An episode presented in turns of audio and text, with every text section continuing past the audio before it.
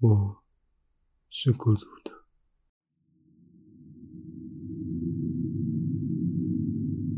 像是一个卡在血管中的残渣，从我有记忆以来，便一直在这狭窄的管状空间前进着。直径约八十公分，以光滑壁面围成一片漆黑。从来就没看过光，世界也只能由触摸认识。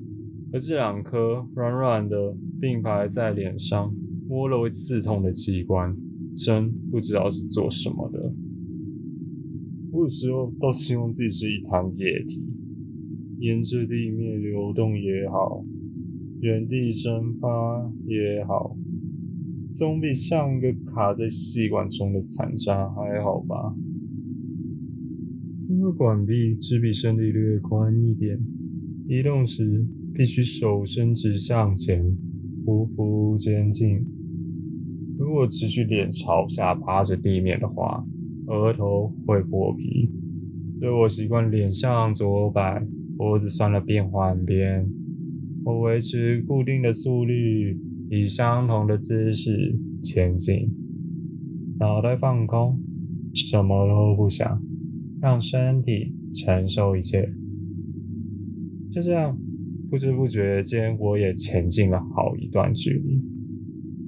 或许下一秒，我就会碰触到不一样的事物，为这个无趣的生活添加一点点乐趣。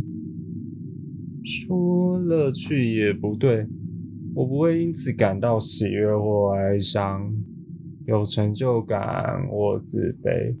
前进更像是一种甩也甩不掉的习惯。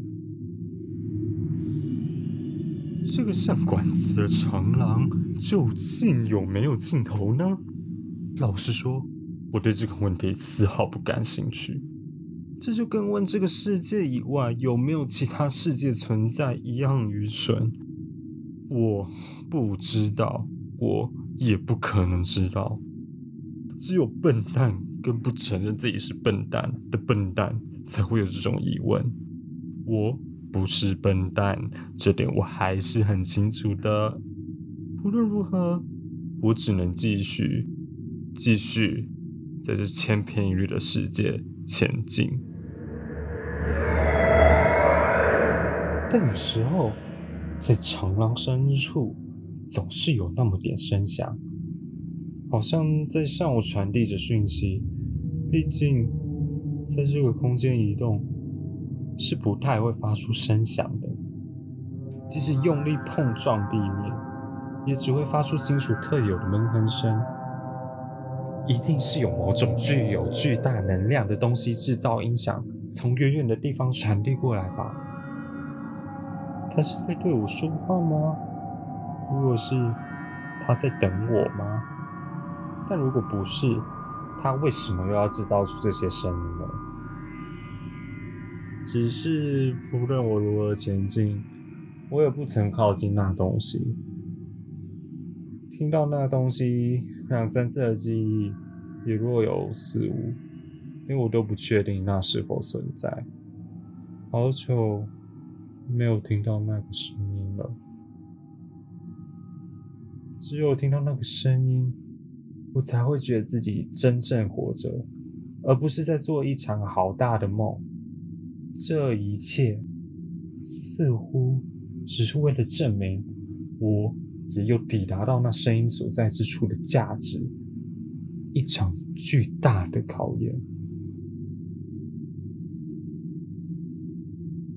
除了那声音以外，我也只有自己可以对话。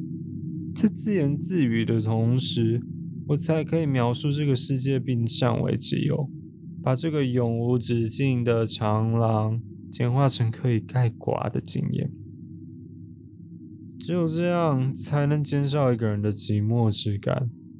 不论再怎么习惯一个人，总是在百无聊赖之际，想要有一个人可以听我诉说。